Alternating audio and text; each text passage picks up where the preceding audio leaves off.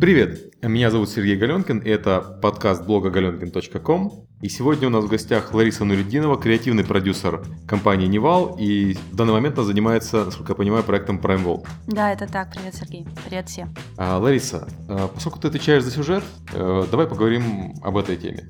Вот на твой взгляд, насколько важен сюжет для современной компьютерной или видеоигры? Ну, сюжет, сюжет э, как история, возможно, не так сильно важен с точки зрения онлайна, да, но сюжет именно как глобальная история, которую переживает игрок, когда он погружается в виртуальный мир, это очень важно. Это, собственно, та самая атмосферность, за которую игроки готовы прощать многие другие, так скажем, недочеты в проекте, да. То есть, если, если проект действительно цепляет своей атмосферностью, то игрок может сам дорисовать необходимые спецэффекты, может сам допридумывать даже какой-то необходимый развязки развязки, заполнить паузы, так скажем, в сюжете. То есть как бы история, то, что, то, что компьютерная игра предлагает игроку, та жизнь, которую она, скажем так, предлагает ему пережить в другом виртуальном мире, это очень важно, это очень сильно на первый план выходит в любом проекте с точки зрения вот развлекательной индустрии, а так как все-таки компьютерные игры относятся к этому, смех и радость мы приносим людям, то это очень важно. А, смотри, есть такой подход. А, некоторые считают, что игра должна в первую очередь рассказывать историю. Это подход э, сюжетных больших игр, вроде Uncharted, например, или God of War. А другие игры считают, что игрок сам должен рассказать свою историю. Это подход проектов вроде Minecraft или DayZ. Как ты считаешь, какой подход ближе всего отвечает именно играм и какой подход перспективнее? Ну, лично мне кажется, что игрок все-таки должен сам рассказывать свою историю. Этому отвечает, в принципе, современная философия во многих других, опять же, смежных жанрах. Общая человеческая философия, так скажем, да, что каждый сам творит свои собственные истории. И когда э, очень ограниченные рамки сюжета, это подходит только для специ- специфических жанров, специфических геймплеев. Это тоже, конечно, очень интересно переживать вот хорошо проработанную чужую историю, но тем не менее э, современный игрок любит все решать сам, поэтому желательно оставлять ему как можно больше поводов для пространства, для собственных действий, для собственных решений. Но при этом получается, что очень важен сеттинг, потому что игрок не будет рассказывать свою историю в мире, который ему не нравится. Да, конечно, лично я считаю, что сеттинг это, собственно, основополагающая вот той самой атмосферности. Это нулевая точка координат, отталкиваясь от которой игрок уже сам может в том числе придумать и рассказать свою собственную историю в мире игры. Как есть... ты считаешь, когда начинается разработка игры, на каком этапе вообще должны подключаться сценаристы или люди, которые отвечают за сеттинг проекта? До э, того, как э, проработан дизайн именно игровой механики, после? Я считаю, что в процессе, конечно, все может варьироваться, да, в зависимости от нужд и идей конкретного проекта, но я считаю, что как только есть базовый конфликт, скажем, с точки зрения игровой механики, сразу же нужно подключать сюда вот этот вот сюжетный конфликт, да, то есть если мы решили, что у нас противостояние двух сил, да, вот как, собственно, в нашем проекте Prime World, э, это карта, две команды против друг друга, это именно дуальное противостояние, и уже здесь, уже на этом этапе нужно понять вообще, что из себя представляет каждая из сторон. Сюжет, сеттинг должен прорабатываться Возможно, позже базисов игровой механики, но однозначно до того, как художники начнут делать первые концепты, конечно же. Вот ты стал говорить про базовый конфликт игры. А насколько он важен? Какие основные типы базового конфликта в играх могут применяться? Ну, конфликт это, в принципе, самая важная тема в жизни и в реальной, и виртуальной, и без конфликта не будет хорошей истории, без конфликта не будет а, глубоких эмоций в первую очередь. А конфликт это столкновение интересов, даже если это все протекает достаточно мирно. А, например, ну скажем так, любовная история это все равно в любом случае конфликт, да, кто-то по ком-то вздыхает, и вот здесь вот начинается конфликт. То есть без конфликта ни, никуда не деться, и какой именно уже конфликт будет, тут уже э, в первую очередь должны решать геймдизайнеры, да, то есть или у нас противоставляется э, одна фракция, управляемая, так скажем, игроками, другой фракции, управляемой игроками. И здесь очень важно, чтобы каждая сторона конфликта была проработана так, чтобы игроки могли принять ту или другую сторону. То есть не может быть однозначно хороших, однозначно плохих в этом случае. Или же если мы, как игрок, боремся со вселенским злом, то это уже совсем другой конфликт. Здесь мы можем уже сгущать краски, да, здесь мы уже можем показывать что вселенское зло совсем-совсем черное, а мы совсем-совсем светлый рыцарь со сверкающим мечом. Но опять же, как показывает история, как показывает практика, лучшие конфликты всегда те, где есть место для маневра, то есть те же самые Звездные войны, которые так многим всем любят, в том числе так э, любимы, потому что даже империя, которая однозначно плохая, темная сторона, она все равно не так однозначно, не так, не такая плоская. То есть конфликт должен быть глубоким, конфликт должен цеплять, конфликт должен вызывать э, у человека какие-то точки соприкосновения, либо совпадающие, либо наоборот э, противостоящие этому конфликту, но тем не менее должен цеплять. Ты сама только что сказала, что конфликты бывают не только с насилием, но любовные конфликты это тоже конфликты. Есть конфликты, например, интересов, есть конфликты профессиональные. Почему в играх мы видим только конфликты, связанные с насилием? Ну, здесь я скажу только свое мнение, да, потому что игры это способ, ну то есть человек это очень активное существо, биологическое, психологическое, нам постоянно нужно, грубо говоря, выпускать пар. И на протяжении истории всегда был, были разные точки, куда это можно было применить. А сейчас наш современный мир устроен таким образом, что, в принципе, мы а, ведем достаточно мирное существование, и все свои конфликты а, решаем очень мирно, и игры дают именно возможность выплеснуть то, что ты не можешь выплеснуть в реальной жизни, выплеснуть в виртуальной жизни. Лично я не считаю, что насилие в играх или насилие в кино приводит к насилию в жизни. Я, наоборот, считаю, что это помогает выпускать пар более мирно, более спокойно решать том числе и мирные, и боевые конфликты, потому что, как ты правильно заметила, и на работе могут быть конфликты вполне себе важные и боевые. Но выпустив пар где-то в виртуальном мире, в реальный мир мы приходим уже более успокоенные и можем уже как-то э, продуманно, не с таким количеством эмоций, не с таким количеством накалом страстей, а взвешенно уже разрешать наши ежедневные конфликты. Вопрос о конфликтах не связанных с насилием. Угу. Вот, к примеру, сейчас есть такой американский сериал Newsroom, который рассказывает про группу журналистов, выпускающих передач на телеканале. И у них есть конфликты на нескольких уровнях. У них есть конфликт профессиональный с начальством, у них есть конкуренция с другими изданиями, у них есть конфликты внутри коллектива, связанные с э, отношениями э, дружескими и любовными, и у них есть э, политический конфликт, большой республиканцы-демократы и там Типати. В кратком относительно формате, да, сериал по часу, уместить многослойный конфликт. Почему в играх, как правило, мы видим двухмерные конфликты? Да, пускай это не черное и белое, а это синее и красное, но у нас не бывает никогда вот таких конфликтов на нескольких уровнях. Это связано как-то с тем, что игры не доросли, или это связано с тем, что это не, не так важно для игр и может отвлекать от механики? Во-первых, это действительно может отвлекать от механики, а во-вторых, э, мне кажется, главная здесь причина – это то, что когда мы смотрим фильмы, сериалы, ну то есть э, когда мы смотрим продукт э, киноиндустрии, да, так скажем, это мы все равно выступаем пассивным зрителям. И мы полностью раскрываем свое сознание, но мы внимательно слушаем все, что нам имеют сказать все участники вот данной разыгрываемой сцены. Когда же речь идет о компьютерных играх, все происходит вокруг нас, мы первое лицо. И если здесь мы будем вкладывать сильно много конфликтов, слишком много конфликтных этих линий, то есть возможность, что э, они потеряются, они могут запутать игрока, да, то есть, я сейчас даже не говорю об э, том, что он может отвлечься от игровой механики, он, собственно, может... Мы заставляем его переживать все эти конфликты, а не факт, что он каждый сможет пережить э, так глубоко, как э, как он того достоин, чтобы действительно игрок его понял. Я не знаю, понятно ли я сейчас выражаюсь. То есть, грубо говоря, когда мы а, смотрим фильм, мы выступаем в роли наблюдателя, когда мы играем в игру, мы э, в роли главного героя. И, соответственно, когда мы в роли наблюдателя, нам показывают и говорят, вот это главный герой, он ненавидит республиканцев, потому что вот смотри, вот у него вот такая вот семья, вот у него такое вот детство, и мы все это как бы как отстраненный наблюдатель можем этому больше верить, чем когда тебе говорят, ты главный герой, вот смотри, ты ненавидишь республиканцев, потому что вот у тебя такая семья, и здесь мы уже такие можем, стоп, подождите, ну как бы я вообще не понимаю, о чем здесь происходит речь. Поэтому я считаю, что а, вот такие совсем совсем многоуровневые конфликты, да, их, возможно, ну, по крайней мере, на данном этапе совсем такие сложные, сложно сочиненные, сложно сплетенные линии конфликтов, их, наверное, все-таки пока не стоит переносить в игры, потому что очень сложно за всем успевать, когда ты в процессе всего и в точке, в главной точке координат. Но, тем не менее, когда конфликты, мы тоже все равно в игры, ну, то есть нельзя игры делать на самом примитивном конфликте, да, что ты добро, а это зло, или даже наоборот. Все равно надо пытаться вкладывать какие-то более глубокие, более интересные конфликты, и тогда игрок сам зацепится, что, эй, подождите, ну как бы я, возможно, конечно, не республиканец, но мне близки вот эти вот идеи, о, я никогда не знала, что, наверное, я вот ближе к этому или ближе к этой точке зрения.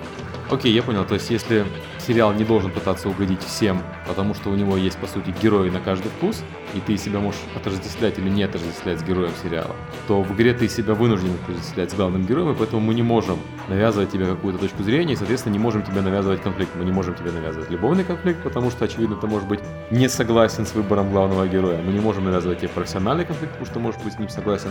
И поэтому герои у нас, как правило, такие аморфные ребята, которые подходят под кого угодно. Ну, в принципе, да, то есть герои компьютерной игры — это как такой некий биокостюм, в который ты вселяешь сознание вот конкретно себя, вот личности на данном конкретном этапе своего формирования.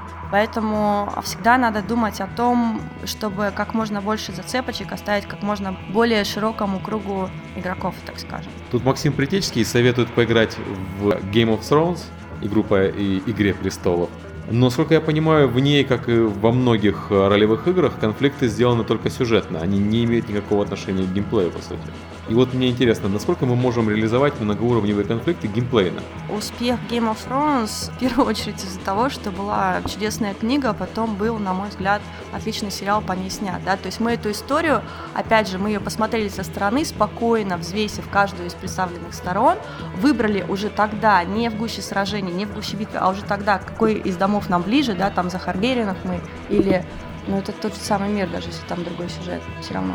Ну, то есть, как бы, а, основа сюжета в любом случае, как мне кажется, это сеттинг. Когда ты приходишь в знакомый сеттинг, классика жанра вот нашего настоящего поколения, да, что современный человек слишком занят, чтобы постоянно изучать что-то новое. Мы любим приходить уже во что-то знакомое. Мы уже, возможно, там будут другие герои, но мы уже хотя бы знаем, что это за мир. Мы приходим, если мы смотрели сериал, читали книгу. Возвращаясь к тому вопросу, насколько можно сейчас делать вот разноуровневые конфликты в игре. В принципе, опять же, тут уже в зависимости от жанра, да, то есть если это большой онлайн-мир, где каждый может отыгрывать ту сюжетную роль, которая близка ему более всего психологически, то из этого может получиться очень интересный проект. Но сейчас пока, как мне кажется, все-таки мы не вышли на такой уровень, чтобы действительно полностью красиво ролеплейно отыгрывать реалм. Не, не, просто, не просто себя в этом реалме, а именно с заданной сюжетной линией. То есть даже когда мы приходим уже в мир с богатой историей, там тот же самый World of Warcraft, да, например, мы все равно, мы представляем себя в этом мире. То есть я там эльф 80 уровня, и каким бы я там был в этом мире. Если нам будут сверху какой-то режиссер спускать и говорить, вот твоя роль, вот твои слова, вот твой диалог, мне кажется, что современный игрок возмутится, потому что, опять же, мы сейчас живем в ту эпоху, когда свобода сознания, свобода выбора, свобода права, и это прекрасно. Ну, то есть, как бы, мне кажется, к такому проекту, чтобы всем было интересно отыгрывать сложноуровневые многоуровневое, многоуровневое сплетение сюжета, человечество должно прийти само, не надо его к этому подталкивать. Окей, okay, ты играла в Heavy Rain или The Walking Dead из последних? А в Heavy Rain я была, так скажем, активным наблюдателем, да. Окей, okay, если ты помнишь, как в Heavy Rain, так и в The Walking Dead имеется а, несколько более сложных конфликтов, но они, к сожалению, опять-таки только сюжетно а, обыграны, но при этом они заставляют игрока отождествлять себя с героем и делать какой-то выбор. Это, скажем, не а, кукла из ролевой игры, которую ты создаешь сам под себя, а конкретные люди в конкретной ситуации, и, по сути, там у игрока появляется выбор, как поступил бы конкретный беглый э, преступник в конкретной ситуации. Ну, на мой взгляд, все-таки эти проекты, ну, вот, по крайней мере, за Heavy Rain, да, он стоит несколько особняком с точки зрения сюжета от других именно игровых проектов, потому что он очень, в хорошем смысле слова, кинематографичный, и удалось именно достичь той синергии, когда ты, с одной стороны, зритель, а с другой стороны, главное действующее лицо. То есть это, этого, в принципе, вот иногда этого достигают хорошие, талантливые фильмы, когда ты, да, ты смотришь на экран, но ты настолько сопереживаешь главному герою, что ты сам чувствуешь себя в его шкуре. А с Heavy Rain получился вот немножко обратный процесс, очень-очень удачно выполненный, очень талантливо выполненный, но, конечно, такие проекты, мне кажется, еще будут, но именно их чудо именно в том, что они не массовые, да, то есть э, это достаточно закрытая история, как бы закрытая в смысле, что вот есть начало и есть четкие рамки развития, да, это вот очень камерный такой вот камерный проект, где игроку дают возможность вот совсем-совсем, опять же, играть по уже заданному сценарию, уже заданной роли, вживаться, но при этом все это сделано очень, очень качественно. Но если мы сейчас а, рассматриваем развитие масс-маркетного рынка, то мне кажется, что здесь все-таки большинство игроков предпочитают действительно действовать самостоятельно и отыгрывать те роли, которые они хотели бы отыгрывать, а не те, которые им полагается отыгрывать по задумке, в данном случае, режиссера игры. То есть вот, вот конкретно к Heavy Rain, мне кажется, что допустимо понятие режиссера игры, вот директор, да, вот тот самый, которого в других проектах, в принципе, как бы особо и нет. Окей, okay, а что ты считаешь по поводу того, что каждая игра, каждый сюжет должен иметь одну ключевую тему, а есть мнение, что даже три ключевых темы? То есть, как пример, Mass Effect, одна из ключевых тем — это сингулярность, это взаимодействие Творца с его творением и а, вопрос о том, на каком этапе компьютер перестает быть компьютером и становится а, живым человеком. Если мы говорим про The Walking Dead, это игра про действия людей в экстремальных ситуациях и про последствия твоих собственных событий, э, твоих собственных выборов, причем выборов давних, далеких и которые, про которые ты, наверное, уже забыл. Даже если взять игры-песочницы вроде DayZ, у DayZ есть одна центральная тема — это поведение людей в экстремальных условиях не все это соблюдают. Да, есть, например, проект, который просто вот вроде Майнкрафта. Я не могу придумать центральную тему для Майнкрафта, и при этом это Майнкрафту не мешает быть успешным. С другой стороны, есть э, центральная тема у Макс Пейна, третьего, да, это искупление, и она ему не очень сильно помогла. Сейчас, наверное, немножко пафосно прозвучит, но мне кажется, что это кармический долг все-таки а, людей, которые делают игры, задумываться о том, какие уроки, какие мысли они вкладывают в головы своими играми, потому что, да, в игры играют самые разные люди, самых разных возрастов, но тем не менее а, во всем биологическом мире игры это в первую очередь а, времяпровождения, вот, скажем так, подрастающего поколения, да, и очень важно а, понимать, что очень важно вот сеять вот семена тех самых правильных месседжей, так скажем, тех самых правильных идей, а, неправильных в смысле того, что это правильно, это неправильно, а вот именно задавать вопросы, да, вот ну, это то, опять же, к чему сейчас движется вот культурное развитие человечества. Эти, эти, эти вопросы появляются не только в играх, эти вопросы появляются и в фильмах, и в сериалах, и они становятся все более и более, с одной стороны, философскими и глобальными, и всеохватными, а с другой стороны, они сходятся вот все больше и больше в одну точку, конкретно к зрителю или в нашем случае к игроку, чтобы зацепить его вопросом, а ты бы что сделал в такой ситуации, а ты что думаешь по этому поводу. И мне кажется, это правильно, это, это то, что действительно должно быть для того, чтобы игры не обвиняли в а, растлении молодых умов, так скажем, да, потому что, как, как и вся жизнь, у нас, у нас бывают конфликты в жизни, да, у нас бывают а, ситуации в жизни, когда приходится, условно говоря, стукнуть кулаком или, или там, я не знаю, ну, бывают и такие ситуации, когда приходится взять пистолет, ну, я сейчас очень грубо говорю. Но а, жизнь, тем не менее, прекрасна именно потому, что ты можешь а, переосмыслить свое положение в ней. Игры все-таки это тренировка жизни, это то, ну, я не знаю, условно говоря, посмотрите, как играют котята, да, вот они отрабатывают те механизмы, которые потом пригодятся в жизни. Взаимодействие друг с другом, взаимодействие с условным врагом, взаимодействие с условной добычей. То есть они маленькие, они там спотыкаются, падают, но тем не менее отрабатывают конкретные механизмы. И в играх так, точно так же мы отрабатываем не только какие-то биологические вещи, типа как реакцию, а, ну, скорость реакции, скорость принятия решений, какие-то тактические, стратегические навыки, но а, по-хорошему игры должны точно так же заставлять хотя бы внутренне, хотя бы проговаривая через себя, понимать какие-то более важные, более философские вопросы. Ну вот философский вопрос это как раз о чем я спросил. То есть насколько ты считаешь важной иметь для игры какие-то определенные темы, которые она обязуется поднимать в процессе собственной игры. Многие жалуются на Max Payne 3, в том числе я, на то, что Max Payne 3 главный герой постоянно ноет. Но поскольку Max Payne 3 это игра про искупление, про искупление старых грехов по сути, новыми, да, возможно, так и нужно. Для этой центральной темы э, необходимо было использовать этот подход. Если мы говорим про Mass Effect, в котором люди жаловались на определенный избыток э, роботов и вот э, рассуждений по поводу искусственного интеллекта. Э, с другой стороны, игра, в которой поднимаются темы создателя и его творения, наверное, должна бить в эту точку и не, не отвлекаться. То есть, если бы, например, Mass Effect 3 ну, там, кстати, была тема искупления все-таки на самом деле. Но если бы Mass Effect 3 поднимали тему взаимодействия людей в экстремальных ситуациях, как в The Walking Dead или DayZ, они бы размыли фокус и не смогли правильно сказать то, что они думают на Да, тему. именно так. Чем, чем важнее, чем глобальная тема, тем сложнее не потерять фокус и в процессе работы над ней, в процессе развития темы и, собственно, у своих зрителей или а, игроков. Что касается Max Payne 3 просто Я, лично я считаю, что обязательно должна быть какая-то глобальная идея, которая учит, которая заставляет задуматься, как минимум. То есть, возможно, урок из этого вынесет каждый свой, опять же, в зависимости от своего склада характера, ума и так далее. Но вопросы должна задавать игра. Другое дело, что э, просто не всегда это получается. И всегда есть какой-то небольшой процент брака. Всегда мы стараемся сделать хорошо, но что-то где-то не получается, да. И э, ругать за то, что вот тема искупления раскрыт, ну, убила проект, грубо говоря, поставила главного героя нытиком, это все равно, что говорить, что давайте не будем, я не знаю, снимать фильмы про человека на войне, потому что вот последний фильм про это как бы был унылым, сопливым вторжением. ну, в общем, я хотела сказать другое слово. Обязательно должна быть большая глобальная тема, на мой взгляд, в любом проекте, который э, ставит своей целью вот именно выход в индустрии развлечений, выход на, на читателя, на, на зрителя, на игрока, на, на своего, собственно, слушателя. Другой вопрос, что это может получаться не всегда, и даже иногда это получается не всегда вне зависимости от наличия опыта, бюджета и так далее. Просто иногда, иногда везде что-то где-то не получается.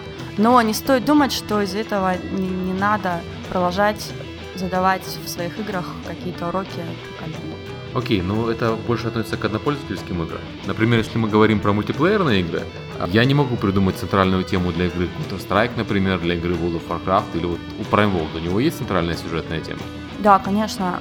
С онлайн-играми немножко друг, другое, потому что, опять же, там сюжет еще более размытый. Здесь мы возвращаемся уже, собственно, к тому, с чего начали, да, к вопросу сеттинга, потому что очень часто сеттинг определяет сюжет настолько, что а, какие-то собственные истории внутри этого сеттинга уже может придумать сам игрок, опираясь на какие-то базовые вещи.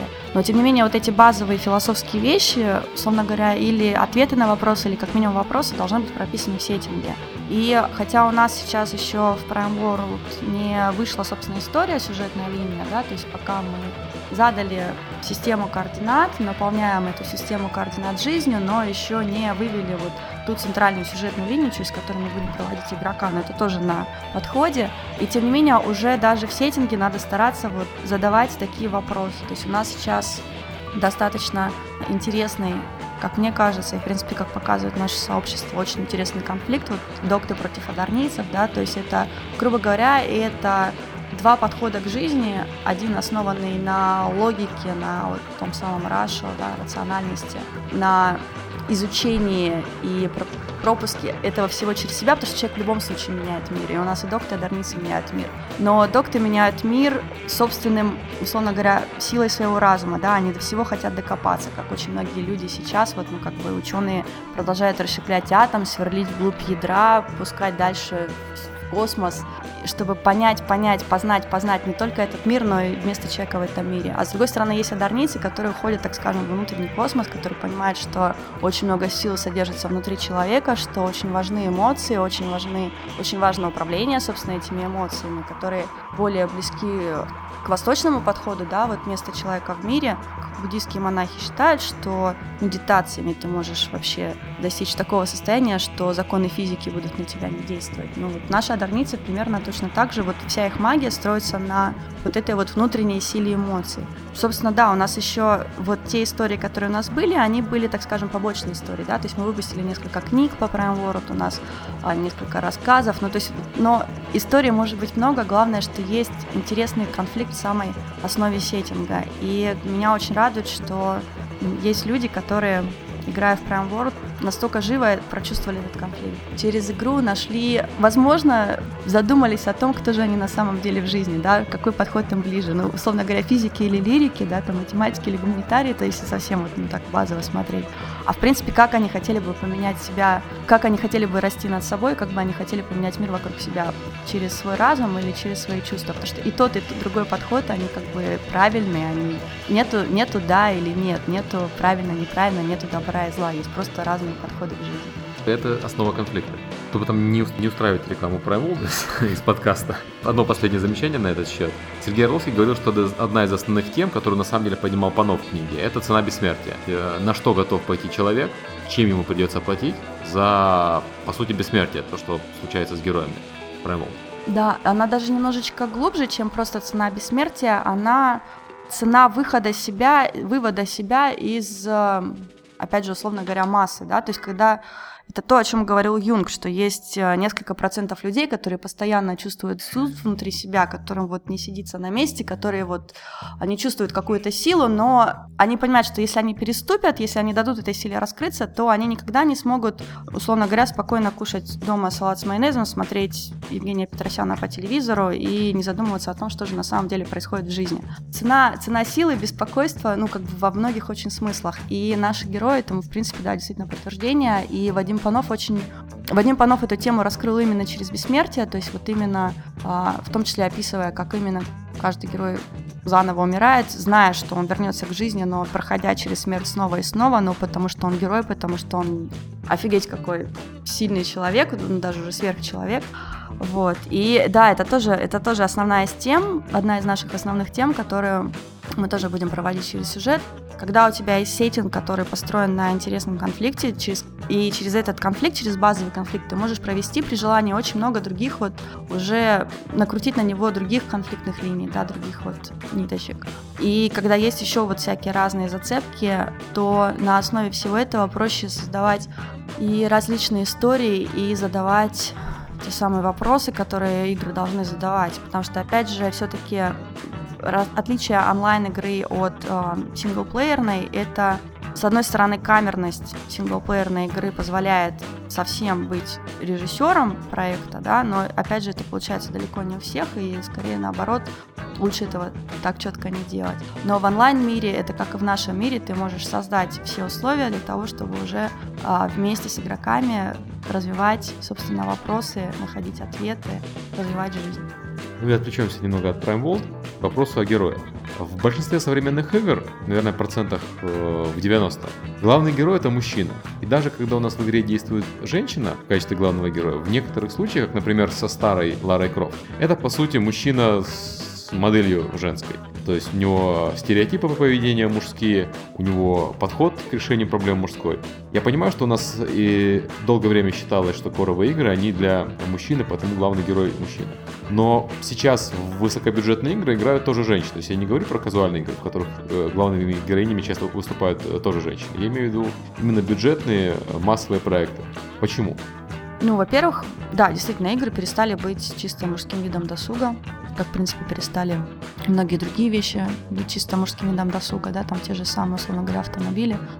Вначале с каждым развитием, с каждым новым витком развития технологий, то новое что удалось технологиям заполучить для блага человечества, вначале это все себе получают мужчины, это действительно так, вы находитесь на, вот на этом пике да, развития человечества, женщина всегда немножко сзади за плечом, и как бы это нормально, это как бы это модель мира. Но а, чем дальше развивается вот технологии, тем мужчины открывают все новые и новые, а нам становится доступно все то, что вы уже нарыли, и спасибо вам за это большое, конечно. И возвращаясь к вопросу об играх, и у нас действительно даже в нашей стране, ну, я имею в виду в русскоязычном сегменте рынка, все больше и больше девушек начинают играть уже в серьезные игры. Если мы посмотрим на ту же самую Америку, где индустрия гораздо старее, в хорошем смысле слова, то там это явление уже тоже давно набирает обороты, да, и а, тем не менее, мне кажется, что не стоит всех уравнивать все равно, потому что это, в принципе, глав... одна из главных бед вот гендерного взаимодействия, на мой взгляд, на мой женский взгляд, нашего современного общества, это то, что женщины пытаются быть наравне с мужчинами во всем.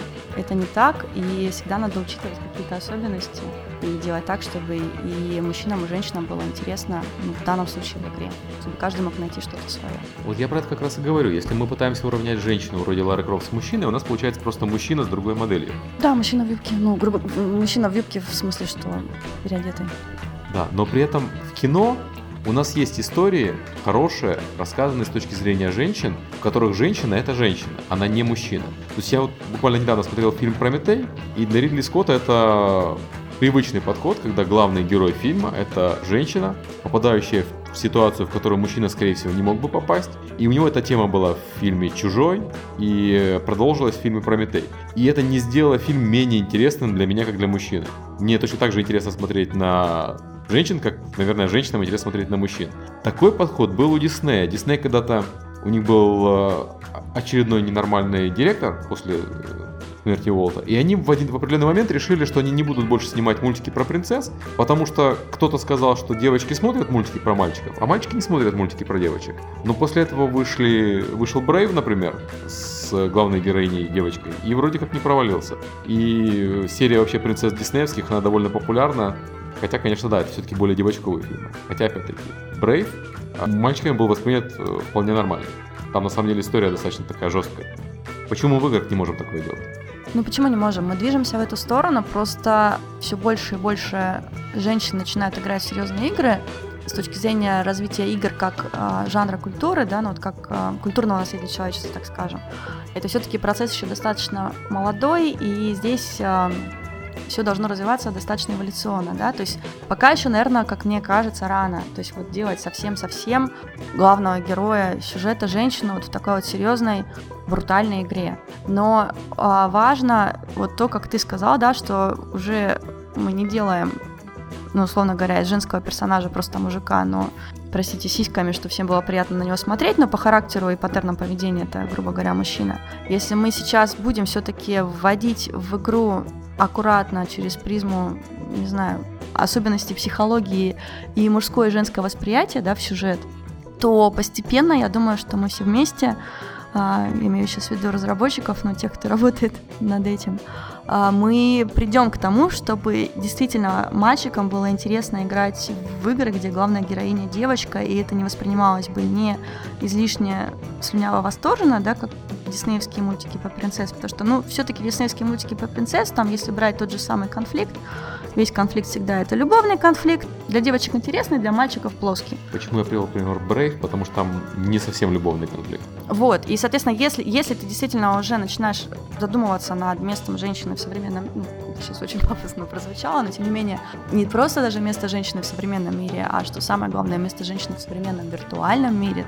Да, мы играем, мы, мы тоже любим, я не знаю, где-то и повоевать, где-то и пострелять, где-то и футбол посмотреть. Просто это общий перекос, он только даже в играх и не столько даже в фильмах, сколько он очень долго был в культурном, вот в этом вот вообще всем нашем слое, да, то есть э, очень долго женщин забивали совсем, ну, там, со времен средневековой инквизиции, когда вообще ай-яй-яй, волосы, ай-яй-яй, ты что же делаешь? И потом, когда женщины начали как бы вот активно бороться за, за свои права, это привело к, к, обратному явлению, которое, на мой взгляд, не менее отвратительно, не менее вульгарно, чем заставлять женщину, не знаю, ходить с закрытыми волосами и вообще все грехи только на нее вешать, это очень плохой подход. Но вот подход феминистический, когда мы точно такие же, как и мужчины, на мой взгляд, на мой личный взгляд, это точно такой же уродливый для строения мира подход, потому что мы все-таки разные, мы все-таки мы прекрасны именно тем, что мы разные, как бы есть мужчина, есть женщина, мы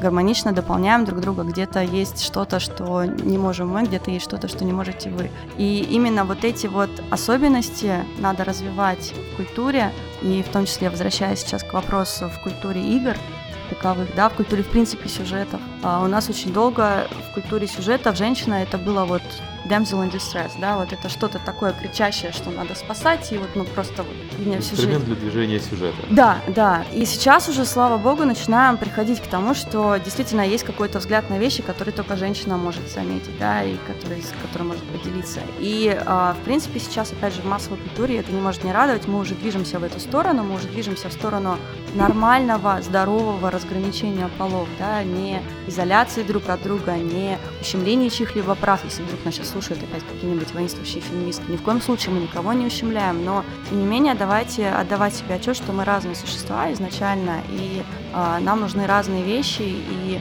вместе как раз-таки вот в этой синергии мужского и женского и можно делать действительно увлекательные, интересные для обоих полов сюжеты в том числе. Я, кстати, по поводу сюжета и женщин в играх вспомнил очень замечательный скандал с Dragon Age 2. Когда его разрабатывали, любовные линии для главного персонажа женщины скопировали на любовные линии для главного персонажа мужчин, и наоборот. И поэтому Андерс, цеплялся к главному герою мужчине, точно так же, как он цеплялся к главному герою женщине. Но при этом скандал вызвало только то, когда он цеплялся, собственно, к мужчине, потому что неожиданно игроки, которые играли как мужчина, оказались, по сути, в женской модели поведения, причем в стереотипной женской модели поведения, навязанной им. И вот э, я так подозреваю, что они себя почувствовали точно так же, как себя чувствуют женщины, когда играют в игры, где женщина оказывается в навязанной мужской стереотипной модели поведения. Ну, в принципе, да, я думаю, да.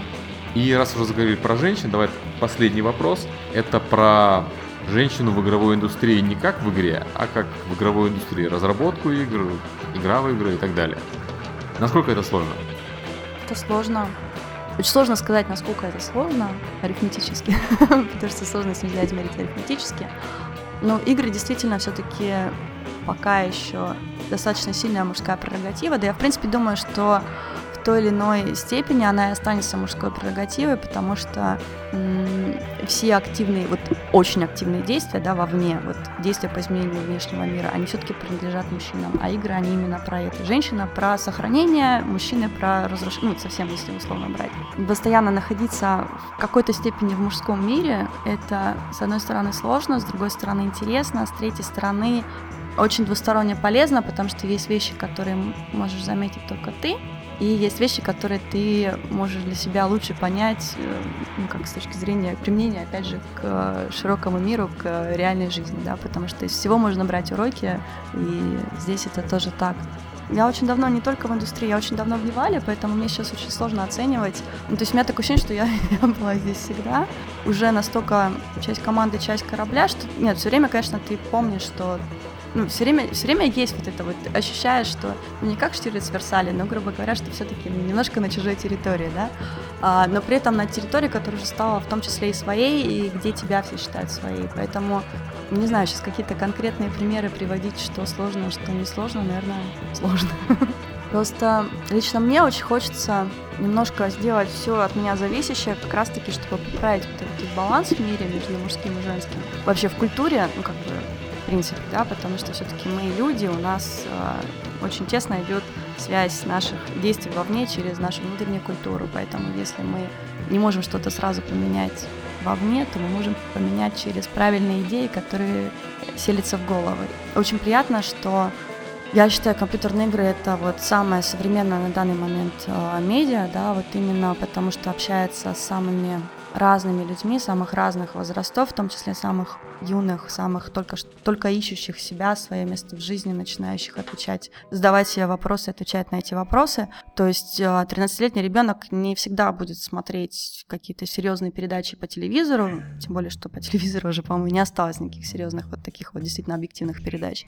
И не всегда будет читать какую-то серьезную аналитику, но через игры можно достучаться вот на таком даже раннем этапе и подкинуть, если неправильные идеи, то опять же, как мы сегодня говорили, уже неоднократно правильные вопросы вопросы. В том числе мне бы, конечно, хотелось подкинуть вот вопросы о вот этом гендерном взаимодействии по жизни. Не только в игре, но и в жизни, но через игру. Как, в принципе, как, как и все, что мы делаем, да, мы через игру задаем вопросы о жизни. Окей, спасибо тебе большое. А на этом все. Всем пока, до следующих встреч. Спасибо, до свидания.